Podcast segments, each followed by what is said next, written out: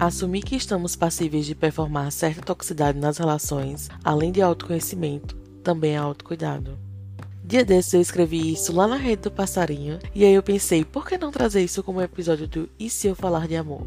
E cá estamos. Oi, oi, gente, me chamo Ai e tenho uma perguntinha para te fazer. Você já abraçou a sua toxicidade? Para iniciar esse assunto, eu tenho alguns pontos que acho importante considerar antes de prosseguir. 1. Um, todas as reflexões são totalmente oriundas da minha mente. Aqui tem zero embasamento teórico. 2. Nada do que for dito aqui tem o objetivo de romantizar relações tóxicas. Por favor, não interpretem dessa forma. E 3. Papo não é sobre amor romântico, e sim sobre relações no geral. Bom, dadas as dicas, vamos lá. Falar em toxicidade sempre é algo muito complexo, né? Ou remete a gatilhos e tudo mais, porque sempre que esse assunto é pautado em qualquer rodinha, a gente tá acostumado a apontar o dedo pra toxicidade alheia do que se colocar diante do espelho e afirmar: É, eu também sou uma pessoa tóxica às vezes.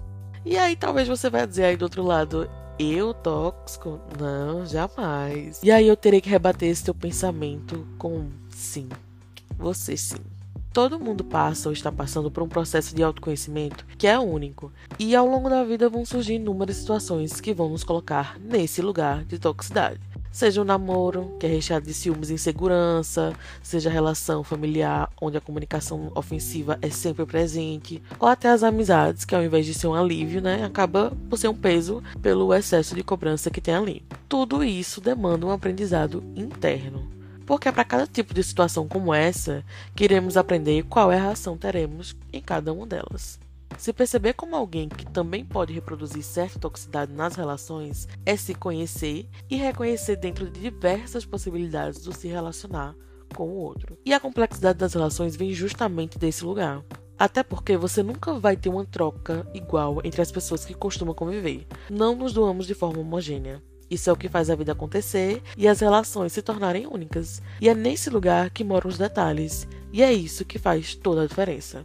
Então, entender isso é trabalhar não só a honestidade com o outro, mas com você também. Sabe aquele lance que a gente sempre fala de responsabilidade afetiva, que a gente sempre cobra das pessoas? Então, que tal passar a ter isso com você também? Agora você pergunta: Ah, então você tá querendo dizer que é pra eu aceitar que eu sou tóxico e tudo bem? Não, não mesmo. Olha que eu não tô querendo passar pano pra ninguém aqui, viu?